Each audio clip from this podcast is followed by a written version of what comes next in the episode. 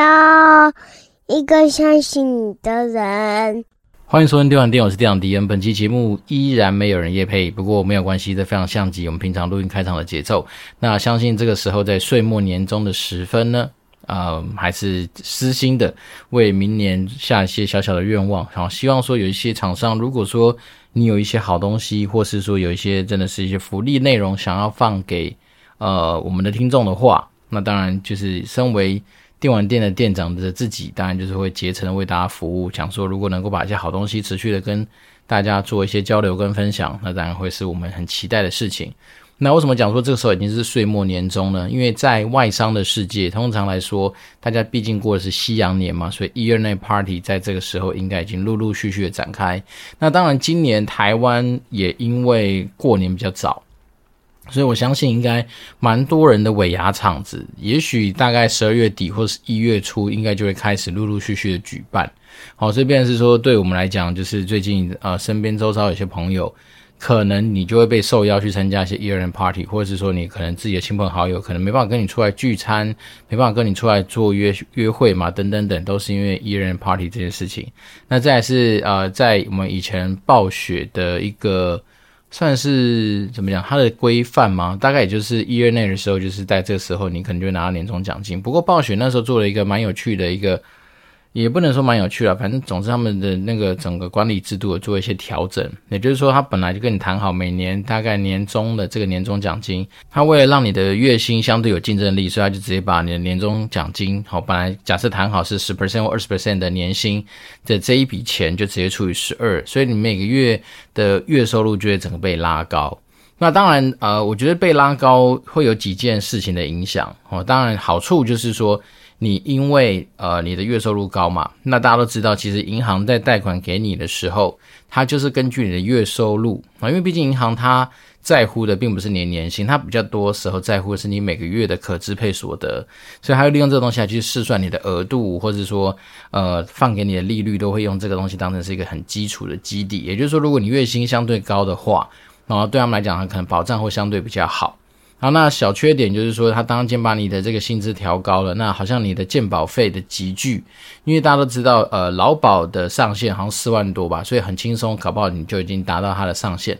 但是健保费这东西，它就是根据你的薪资集聚，而它的集聚其实很小，所以变成说，当你今天月收入是被拉高的情况之下，你可能每个月所负担的健保费用就会比较高一些些。好，但是我们自己觉得说那时候其实当然一方面是你也没得喊扣嘛，因为毕竟我们就是一个区域办公室或者是区域分公司的一个小职员，好，只是我们只能接受。但是那时候真的是因为这样子，所以每个月的收入算是蛮滋润的，然后也利用那个时间点，好，那时候在我们知道说靠要快被处理掉的时候，然后就赶快去那个银行把那个信贷贷好贷满，把它办出来。那当然，很多人会说，哎，负债这种东西是不是不太好？其实我觉得，嗯，我的想法跟蛮多真的就是比较相对有财财商，就财务智商，或者说有些理财观念的人蛮像的，就是说。所谓的良性负债，就是说你今天并不是贷款来去做一些生活上面的消费，而是说如果你今天贷款出来，你是有呃目的的去做一些资产的运用跟配置，让这一笔钱能够在相对取得成本比较低的情况之下，能够帮你去类似用呃以前小时候常听到你要说什么钱滚钱。它大概就会是这样的概念，也就是说，讲个最简单的，比如说我假设我今天贷款，好，信贷利率也许是二点多 percent，我们就算三 percent 好了。那如果说假设我们今天利用一些不管是刺激市场的一些投资的一些机会，或是说你可能利用一些嗯更为奇妙的、相对更稳定，就是它的配息各方面是比较稳定的一些东西，也许一年我们不要说多。可能给你配个五 percent 六 percent，好，那你这样子我五减三或六减三，其实一年大概就多出大概两到三 percent 的一个算是获利的空间。那当然有些投资要去了解它的那个本金的一个回来的速度，因为有些东西就怕说啊、他要你的本金。啊，你要他的息，这样子就好像有点本末倒置，所以变成是说，大家还是要去稍微评估一下。但是如果说，假设你今天是做到这种相对比较呃良性的一些运用的话，其实贷款这件事情本身并不是十恶不赦。好，那在，我觉得其实有时候其实父母亲的观念各方面也真的会蛮影响到小孩子对于很多金钱观的一些想法。那我举例，比如说像我们真的有些长辈，天生就是觉得贷款就是个十恶不赦的行为，如果能够不贷款就不要贷款。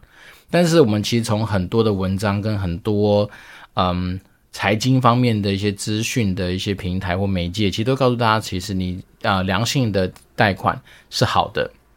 哦，那甚至我一些长辈更夸张，夸张到说连房贷都不贷哦，他们觉得说反正只要缴房贷就是给银行多的利息，然后呢，缴缴房贷就是说好像欠人家钱不太好。哦，但说真的，其实呃讲真的，其实房贷这种东西也没有那么不好，因为房贷本身就是一个利率非常低的一个算资金取得的一个项目嘛。因为毕竟你有担保品，所以像房贷可能一点多 percent，也许现在涨得乱七八糟，但是老实说，台湾的那个升息的幅度确实也没那么快，好，所以变成是说，相对于美国，现在像我弟弟在美国那时候买房子，他那时候买的房贷利率好像在三点三点多还是吧，所以我们就姑且说那个区间，而且美国人他们很喜欢用的是所谓的呃固定利率。啊，就是，当时你签订条件是多少，他就一辈子，比如三十年、四十年或者二十年，都是照那个利率去算。然后跟台湾这种喜欢走浮动利率的方式比较不一样。那我弟弟那时候就跟我说，好，还好他买的早，要不然以美国现在升息的幅度啊，他们现在那边已经到六七趴了吧，所以变成说其实蛮恐怖的。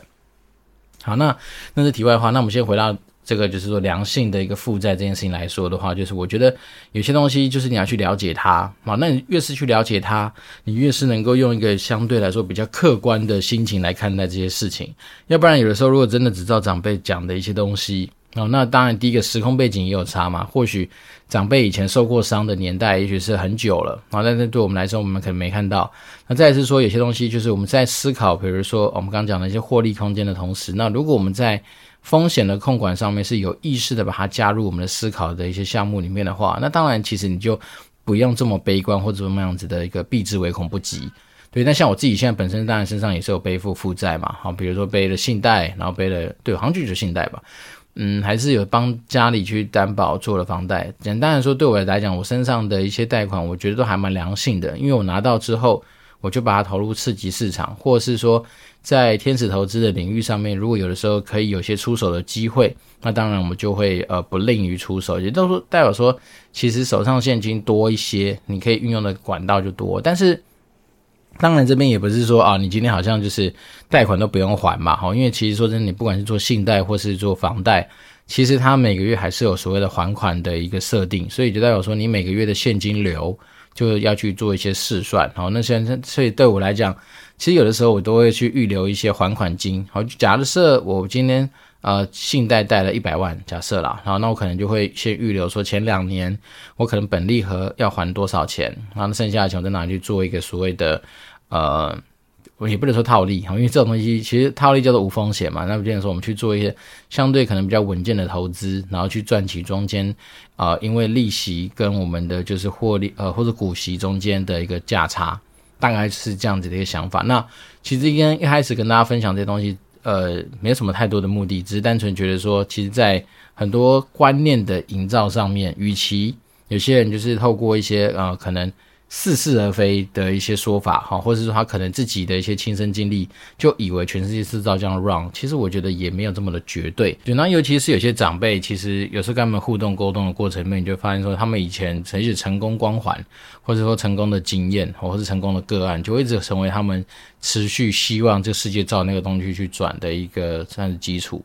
那这东西我不能说不对，但是我觉得也绝对不会是百分之百的对。哈，原因是因为通常来说，如果你是幸存者偏差的时候，你就会把你可能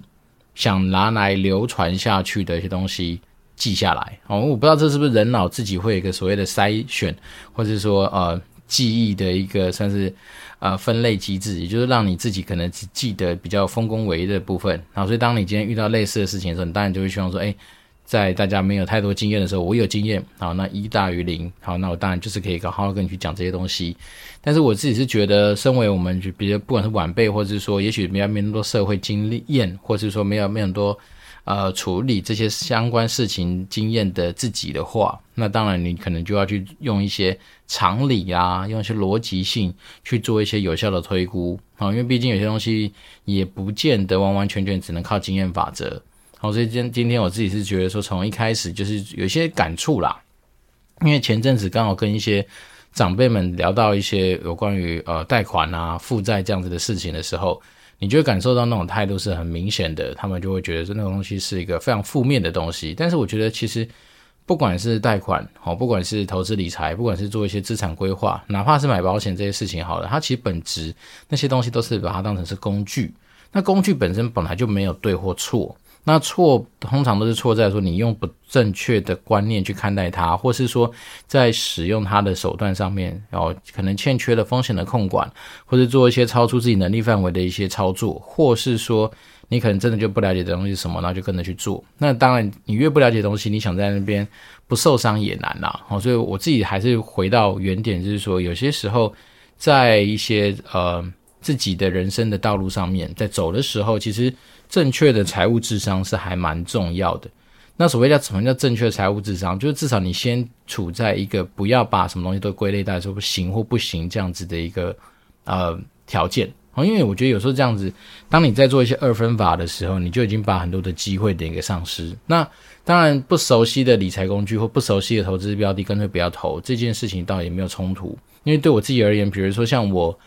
呃，对于期货啦、选择权这种东西，我就觉得说，可能我自己比较没那么多时间去啊，不管是盯盘或者去了解现在整个局势的波动，所以我干脆就选择呃不去碰它。但是对，但是不代表说我没有别的选项嘛。其实我还是有呃股票、有 ETF，甚至现在开始有很多机会去看到更新创的团队。那这些东西对我来讲，当然都是一些投资的机会。那本来投资就有赚有赔，所以在这条路上面。谁也没办法说得准。那但是我自己回首起来，尤其是最近，当然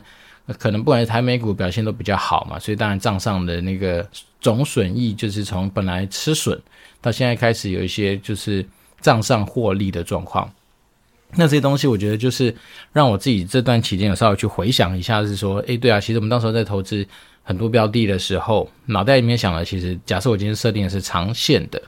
那其实你真的就要拿长线的态度跟长线的呃纪律来去面对它，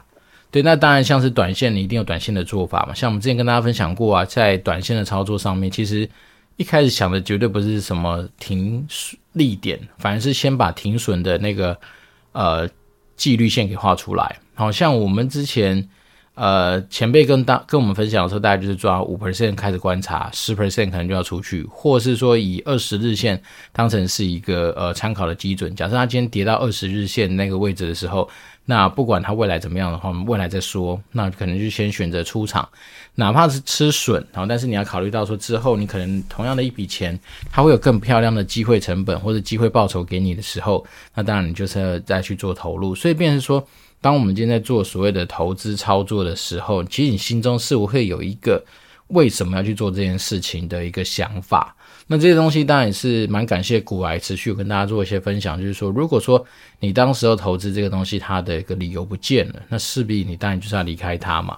那对我而言，我呃，为什么很多人问我说喜欢投资美股？其实想法也很单纯，因为美股的品牌商相对多嘛，那品牌。商其实很多时候就是我们生活之中可以接触到的一些事情，或接可以接触到一些服务或商品，所以这东西当然你比较能够去想象说这个东西它带给你的价值性是什么。好，举例，比如说你投资迪士尼，虽然说我这辈子还没去过迪士尼，但是你至少可以知道迪士尼在干嘛。好，比如说我投资 Nike，我没有投资 Nike 啦，我只是说举例而言，比如说 Nike 啦、可口可乐啦、好事多啊、Nvidia 啊、AMD 啊、哦星巴克啊等等等，哈，反正非常多的一些品牌商，其实你是知道。你的生活之中哪些东西跟它有关？但是台，但是台湾的话，因为毕竟台湾就是是蛮多时候是生产制造或是呃整个供应链环节的一个市场嘛，所以当然很多时候台湾的就真的会蛮吃你做功课的能力。比如说你要知道这一家厂商它处在供应链上的哪个位置，然后它交的最后最终客户是谁，那那最终客户的表现怎么样，它当然就会往前推，推到我们供应链上面去。所以，对于，台湾的很多公司就是要研究的东西，至少你要先知道他交棒给谁。那当然，呃，最基础、最基础一定是先看公司的财务报表嘛，从财报里面去了解说这家公司，不管是他今天交的客户是谁，他至少的他的营运的状况好会不好。那一旦好了之后，我们再继续往下去走。对，所以变成是我自己在台湾的股票市场，我最后的结论都是都尽量就是放零零六零八吧，就是那个台湾五十，因为基本上他已经把台湾相对强的。我们不能讲绝对强，但是相对强的公司就持续的会去做一些自然啊、算是汰换或者说汰弱留强的一个操作在那个里面。它虽然说这个东西当然会跟啊、很多那种所谓的股神们，哦，或者是说那种少年股神，不管是或者那种很厉害的那种啊、呃、操盘手们，他们常会觉得说我们的这样的做法其实比较慢，哦，也许他们可能是啊、呃、几周之内见真章，一次给你喷个三百趴，类似这样子的一些动作，但是我并没有。这样子的一个我怎么讲机遇嘛也好了，或者说我没有这方面的专业，所以我选择一个让我真的是相对晚上睡觉比较能够心安理得的做法。所以我很多东西买下去之后，我大概都会是用年来看待它未来的发展。所以当然就是会尽量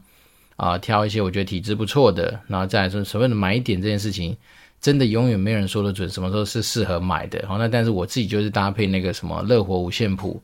它那样子的一个走势，稍微去抓一下，它相对于整个以前它历史股价上面的变化，然后来去知道说它现在的一个市场热度。那市场过热的时候，当然有时候我们就可以选择观望嘛，因为毕竟好的标的这么多，你永远不要是说好像错过这班车就很可惜、很扼腕或干嘛。其实。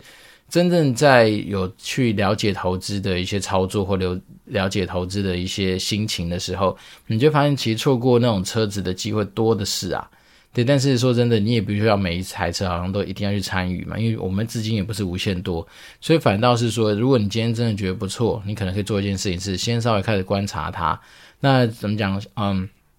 戏棚底下站久就是你的嘛，对不对？所以当然你今天如果有机会持续。呃，跟好的一些呃，我觉得标的哈，保持一些良好的互动关系。只要是市场有机会错杀它的时候，那当然就会是一个我们有相对有机会去捡便宜的时候。但是，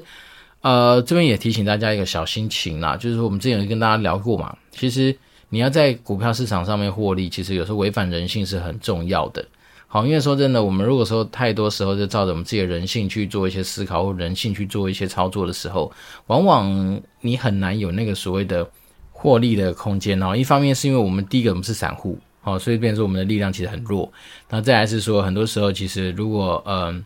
我们就太照自己的直觉走，那我们直觉其实人天生是怕受伤害的，所以我们会选择一个相对来说比较不容易受伤的一些方式前进。所以这时候你就会干嘛？哦，看到现在市场热度很高，就以为说现在大家应该都会互相去取暖。那比如说开始崩跌的时候，就会过度的害怕跟紧张，就会觉得说是不是应该要逃走？对，所以之所以之前很多股票大神，像是巴菲特，不是跟大家一直分享说，呃，市场贪婪啊，我有恐惧嘛。那市场恐惧的时候，我贪婪，其实它是有它的道理在。那这件事情确实是蛮负。反人性的，然后而且中的说真的，我们今天有些东西，我们自己讲起来真的还蛮简单的哈。我现在跟你讲说反人性啊，反人性。可是当你今天真的遇到那个状况的时候，像前阵子，呃，应该是去年年底吧，到今年年中间之前，甚至到上个月之前，我们美股跌烂了。像我那时候美股总损益，甚至最差最差的时候负到几 percent，负到三十几 percent 吧，总损益哦。好，假设一百万，你就负了三十万呢，其实那是蛮多的。所以那但是那时候我就觉得说，呃，怎么讲？就是因为我当时候就设定说，我这个东西就是给予品牌支持，所以便是说那时候就自己知道说是可能是设定是至少三年还五年以上的一个投资的周期，所以我不应该说在这半年或一年之内的股价变化的时候太多的一些紧张。当然这时候会跟有一些嗯。比较习惯从股票市场去撸钱，而且它是定期，可能是几个月为它的那个思考点，或者以它的那种就是呃节奏当成是习惯的一个呃投资方式的时候，那当然我们这种就是放更长远的这件事情来说的话，你必须一定会经历中间的波波折折啊，就有时候一些涨起来，有时候掉下来，有时候涨起来就掉下来，所以这确实有它的一些嗯，我觉得蛮艺术的一些成分在里面啦。对，但是我自己还是觉得说，其实好的财务智商是能够帮助我们持续累积财富，是还蛮重要的一件事情。就是因为说，嗯、这个世界很大，好，在投资的领域里面其实很大，并没有一套一定是可以百分百制胜的秘诀。但是我自己就觉得，我们就找一些相对胜率比较高的做法。好，那我觉得这种做法其实就是还可以持，还是可以持续跟我们的听众去做一些交流跟分享。那这东西在以前。远古集数吗？有没有前十集就跟大家讲过？其实，在自己的资产配置上面，你只要做到一定程度的所谓的算是呃风险相对比较可控，然后获利相对比较稳健的一些投资方式的话，我觉得其实慢慢来真的会蛮快的啦。哈，说真的，其实对我自己现在呃整个总资产的增长上面来说，历经一些呃算是不管台股或美股的一些怎么严重下滑。它总是在现在回春啊，而且在过程里面，其实有的时候该呃有些纪律性的加码，或者说纪律性的停损，就我们就持续去做。那甚至有时候我们那时候讲，其实我觉得很多人在形容那个投资这件事情，还真的还蛮有趣，就是说你把呃你的标的当成是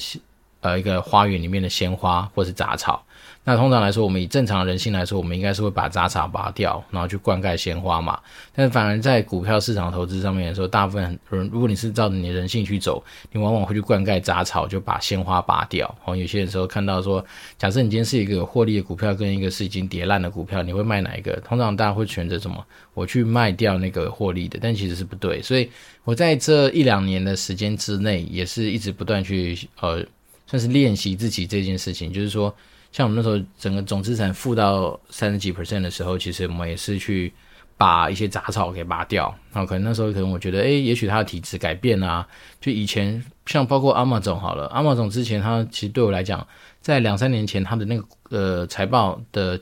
怎么讲强劲度啊，假设以分数来说，以前可能就是八九十分或七八十分的一个公司，可是最近啊、我开始慢慢把它拔掉的一个很大的原因，就是因为它的体质变了嘛。它的财务体质大概现在假设以前七八十，现在可能落到四五十的范围。那我就觉得，诶，这就跟我自己在设定所谓的投资这件事情上面，很基础的一个公司的强度啊、变弱，那我就会相对来说想去做一些处理。所以，变说我还是有一个呃参考基本面的一个。怎么讲习惯吗？或者是我觉得至少我们今天要确定的投资的是一家公司，那公司的成绩单一定就是财务报表。所以，变成是说我们当然到现在还是保持着对于财报呃阅读或者说对财报理解上面的一些习惯。对，那这东西当然不等于是说嗯呃成功的投资方式。为什么？因为我们身边就有接触过只看技术线型、只看技术操作的大神。哦，你说他们身价几亿从哪里来？就是从他们的对于技术上面的一些掌握。对，那他常就讲说，你不要跟我讲基本面，因为我们讲做我们做技术流派是不不看基本面的，甚至他根本不管公司做什么，他单纯就是把每一个标的当成是一个讯号的一个算是呃观察的指标。那当我今天看到这个有些讯号出来，该做什么就做。那他们也是秉持的说资产分配嘛，比如他们不会把他们所有的资金重压在某一支的东西上面，他们一定是先把他们一可能一大包的钱，也许分成十包，所以在这十包里面，他们会去算相对胜率嘛。假如这次我在呃胜率比较高的时候放进去，就算它真的落赛了，那我也有其他胜率比较高的东西可以帮补回来，所以。大家看的是整体的一大包，所以这也提醒了大家是说，当我们今天做投资的时候，如果你常常是要 all in all out，那真的你的心情的那个压力或心情要去承担的那种怎么讲挫折感或兴奋感就会比较大。那如果说你今天是把你的资产做有效的分配，那假设每一包就占你十 percent，假设十 percent 真的吃的龟苓膏好了，那其实你也不会。因为这归零高的十 percent 而影响到你正常的生活，对，那我觉得还是最后呃要用点时间提醒大家，就是说你今天投资的目的是为了让自己过更好的生活，绝对不是为了因为投资让自己的生活搞得魂不守舍，或是说日夜颠倒，或是说怎么讲妻离子散，那真的就是非常的呃怎么讲本末倒置，对啊，我自己还是以就是能够睡得着这个流派当成是我投资的一些呃安排。哦，所以说，如果今天我要享受那种心跳快速，或是说呃血脉喷张的快感的话，其实我觉得澳门真的是一个不错的选项。当然说现在去澳门不容易，然后因为毕竟中国虽然是开放之后，那当然说那我说那边的病毒量各方面还是要比较小心注意。对，那当然也许未来可能会考虑去新加坡。那如最当然最好的情况之下，会希望自己还是再能够回到呃。就是 Las Vegas 那样祖，呃，不能说祖国啦，就是我个人很喜欢的美国的地方的怀抱。对，那这边就是，呃，我们今天这一集又是没有新的听众留言啊，那不过没有关系，就是把一些最近，然后突然有感而发的一些理财相关的一些事情，我们再做一个，呃，怎么讲，在没有太多主题下面的主题吧。好的，如果说我们今天听众。假设真的是对于一些投资理财或者自己人生的一些财富的规划，或者说你怎么样去看待你自己的财务智商这件事情，有一些兴趣想要交流的话，那当然都可以欢迎透过呃任何方式联络到我，我就竭诚为大家服务。那我这边是电玩店，我是电养迪，我们就持续保持联络喽，拜拜。